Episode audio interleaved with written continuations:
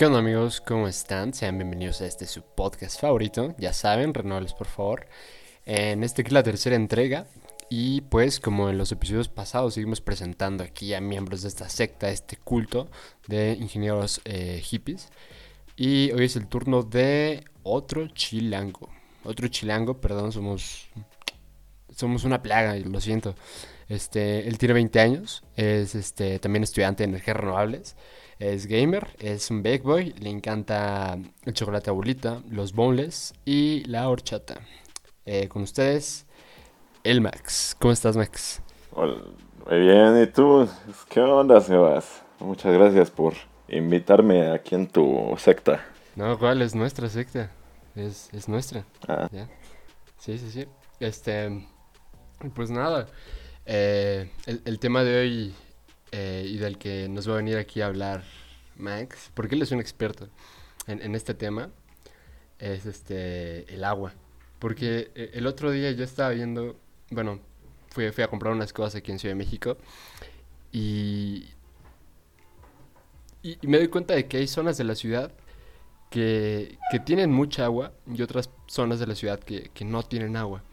Y me puse a pensar y dije, eh, eh, la Ciudad de México es un estado en el que llueve probablemente más que, que, en, que en ciudades como, como Londres. Y, y tenemos dos tipos de problemas. Problemas de inundación, pero también problemas de abastecimiento. O sea, es como, es como tener obesidad y, y- hambre en una, en una misma población. Entonces, este, para los que no saben, aquí Max, este, el, el semestre pasado expuso sobre eh, el agua en una de las clases y pues no sé qué, qué tengas que compartirnos sobre este recurso no renovable que se puede acabar. Híjole, Sebas, es que tocas uno de los temas más pinches de todo el país. Es, el agua, papá. Porque esa comparación que tú haces de hambre y estar todos gordos, acá marranos, es, es no, no, siento que no es tan buena, ¿sabes?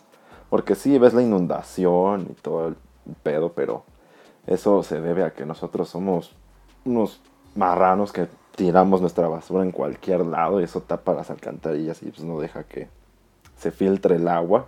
Pero efectivamente hay un desabastecimiento en más zonas del que en la ciudad que en otras. Y eso se debe pues gracias a que pues, es que no, no hay agua y esta agua que tenemos pues obviamente la van a dar a zonas más privilegiadas, por así decirlo, como pues por donde yo estoy. o- por ejemplo, acá antes que yo vivía en Iztapalapa, me acuerdo mucho que del gobierno, o sea, de la, pues, del conducto de agua del gobierno, no caía nada, nada de agua, güey. Siempre teníamos que llamarle a una pipa para que pues, entre toda la unidad habitacional donde yo estaba, tuviéramos agua. Sí, sí, sí. Y aquí, pues, pues nada, pues, nunca hemos- tenido problemas de agua. O sea, a veces sí hay como recortes y todo el pedo de que... Pero pues no se siente. Sí, sí, y bueno, son, son recortes que se hacen en general a toda la ciudad, ¿no? Exactamente. Pero, pero Y sí, es que- digo, como- bueno, perdón, como lo comparas, bueno, yo, yo lo veo por el lado de, de disponibilidad y, problemas, porque yo soy de, de la zona poniente y de este lado de la ciudad llueve mucho. Y por el lado del que vive nuestro compañero Diego, que es Iztapalapa, llueve muy poco y, y por otro lado se inunda, pero también tienen problemas de abastecimiento, de cortes. Y, y sí, como dices tú, o sea, eh, un, un dato al aire es de que se, supone que la cantidad de agua que tiene que, consumir una persona per cápita es de 150 litros diarios. Y en Iztapalapa están consumiendo menos de 100. Pero en delegaciones como la Miguel Hidalgo están consumiendo más de 500. Pues sí, eso, está pinche, ya que si nos, si nos vamos a datos oficiales de la SACMEX, eh, la SACMEX ese es el sistema de aguas de la Ciudad de México, papá, ahí anótate el dato. Se- según estos güeyes, nos dicen que en la Ciudad de México el promedio de las dotaciones de agua por habitante son de 360 litros. Es más, güey, en promedio una familia capitalina integrada por cuatro personas, gasta diariamente unos 1920 litros de esta madre. ¿Y eso es mucho? ¿Tú sabes cuánto es eso, Sebas? Eh, no, no, no me lo imagino. A ver, ima- imagínate un barril de petróleo, güey. Ajá. Bueno, aquí somos renovables, entonces pa- para... Es que no, no, no se enojen con nosotros, en vez de petróleo, que sea agua de horchata, ¿va? Ok, Vamos a llenar este barril con agua de horchata, pero pues este barril, pues tú te lo imaginas, ¿no? Ujú, sí. Ahora imagínate este barril 12 veces, güey. 12 veces en tu patio, donde sea. Ujú. 12 barriles de agua de horchata es lo que consume una familia en promedio al día en la Ciudad de México. Y, eso es mucho en comparación de... ¿De quién? ¿O de qué? O, o bueno, es mucho en primera. E- Es demasiado, güey. Por aquí te tengo el dato, ¿eh? No lo tengo así de... uh. A ver, a ver. A ver, y es que otra vez, de acuerdo con la SACMEX, ¿se acuerdan qué es la SACMEX? SACMEX. Sí, sí. Pues una persona consume 307 litros al día, ¿no? Aquí en la Ciudad de México. Esto, esto representa ya en estadística cerca de un 200% más de lo que se recomienda, que es de 96 litros, o algo aproximado dijiste hace rato, ¿no? Sí, sí, sí. Que esto sería lo que se consume con ciudades como Monterrey o Sao Paulo. Ok, ajá. O sea, consumimos aquí el doble que en estas dos ciudades. Entonces, Max, o sea, ¿hay algún dato o algo que nos pueda decir, eh, o sea, qué tan en peligro estamos de que se acabe esto, este recurso según nuestro consumo o, o de alguna forma conocer algo así del panorama? Pues sí. Eh, no, pues verás, México ya se encuentra en el, en el borde de una crisis de agua. Y pues esta situación es especialmente alarmante en el norte y centro del país. Lo, es tanto que fíjate, según especialistas nos encontramos en el penúltimo escalón antes del llamado día cero, que es como el día en el que tendremos que racionar el agua al más puro estilo de una distopía. Este estudio lo, lo hizo, fue realizado por el World Resources Institute o el Instituto Mundial de los Recursos, para los que no sepan inglés.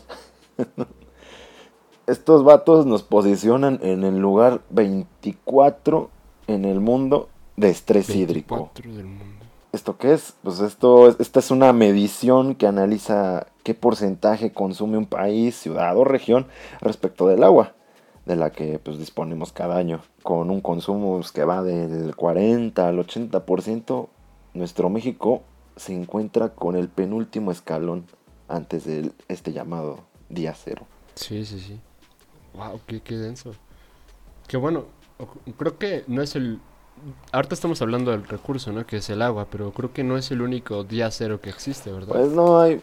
no, a la gente le encanta poner nombres, ¿no? Hay día cero de el agua, hay día cero de los recursos, hay día cero de. Un buen de cosas. Por ejemplo, ahorita no te tengo el dato bien, pero sí, hay uno que creo que también se llama día cero de cuándo se van. ¿Cuándo es que nosotros nos agotamos los recursos de nuestro año? O sea, este ya es global. ¿En qué día nosotros como humanidad ya en este año nos acabamos lo que el planeta produciría en ese año, lo, lo que nos tocaba en ese año? Y pues imagínate que este día ya Sí, tocó el año pasado y es el año pasado y así. Entonces vamos debiendo, ahorita debemos yo creo que fácil más de 20 años de recursos al planeta. Ouch. Oye, qué denso. Vaya. Wow, wow. Oye, digo, qué, qué duro, pero volviendo al tema del agua. eh, el otro día estaba leyendo de que realmente la, la población mexicana en general, pero eh, ahorita me quiero enfocar un poco en, a la Ciudad de México, porque como dices tú, es probablemente la ciudad con más estrés hídrico en México y en Latinoamérica.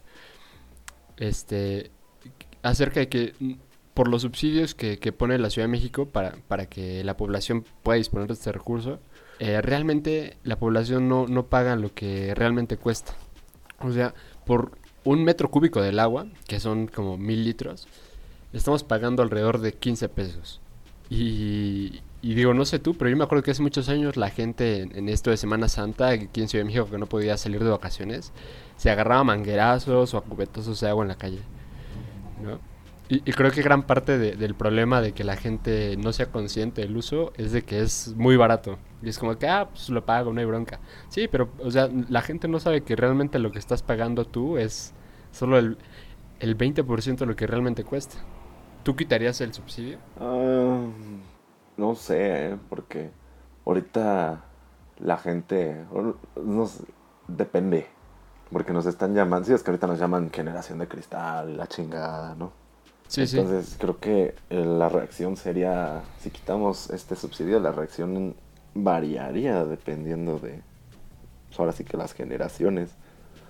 Porque igual y, no sé, los millennials y nosotros, la generación Z, vamos a decir, no, qué chingados están haciendo, nos van a cobrar una cosa más y quién sabe qué. Sí. Mientras que un güey ya de más de 40 años va a decir, ah, chingón, órale. ¿Qué son? 200 pesos más a mi cuenta, güey. Sí, a lo mejor. Ah, ah, ah, esto también puede variar de la... ¿Cómo se llama? Se me fue. La, el nivel socioeconómico de las personas. ¿sí? No va a pegar igual que en Iztapalapa, que han de decir, ah, chinga, me están cobrando por algo que ni me llega, güey. Cierto, sí, cierto, cierto. Entonces, sí. no, no, no, no sé cómo opinar ahí, eh, porque variaría mucho. Por ejemplo, yo, en mi caso, como todavía no, pues, no pago impuestos, no pago rentas, así bien, pues, ¿qué te digo? No, no me afectaría. O sea, probablemente no sería como quitar el, el subsidio así de un jalón, ¿no? O sea, gradualmente digamos, en un plazo de dos, tres años, irlo quitando. Pero, pero a la vez de que lo vas quitando, decirle a la gente por qué lo estás haciendo. Porque digo, sí, ya, ya mencionaste que, o sea, no tenemos el recurso, o, bueno, sí lo tenemos, pero está mal distribuido. Y aparte, por pagarlo barato, es que es que se desperdicia. Entonces eso nos lleva a escasez y lo mismo, y etc, etc, etc. Otro dato, Sebas. Tú sabes ¿De dónde sacamos nosotros el agua aquí en la CDMX? Pues, o sea, tengo ideas, pero, pero imagino que la mayoría pues viene de, otros estados, ¿no? sí, no sé. Al revés, güey. La mayor cantidad de agua que se consume aquí en la ciudad viene de los acuíferos. Aproximadamente diría el 70%. Órale. El otro 30% ya viene de todos estos sistemas de que viene del agua de otros estados y así de la chingada. Ok, ok. Pero pues ahí, ahí tenemos otro problema, que son las fugas de estos sistemas de agua que llegan a la ciudad. Porque no sé si te has dado cuenta, pero la pinche ciudad está arriba de un lago enorme que se está hundiendo. Ajá. sí. Entonces, pues obviamente se van, mientras se va hundiendo la ciudad, estos ductos se van rompiendo. Entonces, del, de este 30%, el sesenta y tantos por ciento, no te tengo el dato exacto, pero más del 60% del agua que llega de, la, de, otros estados a la ciudad se pierde en fugas. Órale, Oye, es un buen... Porque está de la verga nuestro sistema. Entonces, los expertos, los que están, lo que están diciendo es que, no, ¿sabes qué? Nosotros vamos para abajo, no, no hay que enfocarnos en estos ductos mejor vamos a enfocarnos en cómo restaurar nuestros acuíferos, que, el agua de lluvia llegue realmente hasta abajo y no se detenga en el caño. Entonces varios expertos nos dicen que, pues oye, mejor invirtamos más en un uso eficiente de estas aguas y del sacan, de las alcantarillas. Estaba leyendo que, que, o sea, gran problema de, de este estrés hídrico es de que los mantos acuíferos que tú mencionas, digo, yo no sabía que se sacaba tal porcentaje de ellos, pero es porque precisamente no se recuperan, ¿no? Y es porque el, agua de lluvia no llega a estos mantos, sino que escurre por las calles y se revuelve con las aguas negras, entonces pues se desperdicia todo, ¿no? Exactamente, se evitas. Y digo, creo que, creo que el problema es mucho más grande que solo el abastecimiento. O sea, no es como que digas, bueno, ya, ya, ya tantito, déjale, creo que es más que solo decirle, a ver, Miguel Hidalgo, a ver, Coyacán, a ver, Benito Juárez, a ver, Coajimalpa, a ver, este, Magdalena Contreras, denle tantito a los del otro lado. O sea, creo que no, no es tanto eso, sino es más de, eh, pues, no sé, en primera, cuidar el recurso y, digo, o sea, tanto por las autoridades que es resguardar, resguardar que, que llegue, digo, reparar las fugas sería un, buen primer paso. O no sé tú si, si tengas algunas ideas que quieras compartirnos sobre qué, deberíamos hacer todos, ¿no? Tanto el gobierno como nosotros, los ciudadanos, para, para resolver este problema. Y, y, probablemente no a corto plazo, no de aquí a tres años, sino de aquí a unos 10, 20 años. Pues, mira, si pensamos tan a largo plazo, yo diría que... Bueno, digo largo plazo por el tamaño de la ciudad y el tamaño del problema. Pues yo iniciaría, si, si quiero ver hacia 20 años este problema, iniciaría con el gobierno en lo que no quiere invertir ni a putazos, que es en la educación. Que tanto tú como yo, sería? que tanto tú como yo sabemos perfectamente por qué no invierten en la educación. Porque esta inversión se ve reflejada hasta que estos güeyes ya están en la universidad o pues, ya ejerciendo su profesión.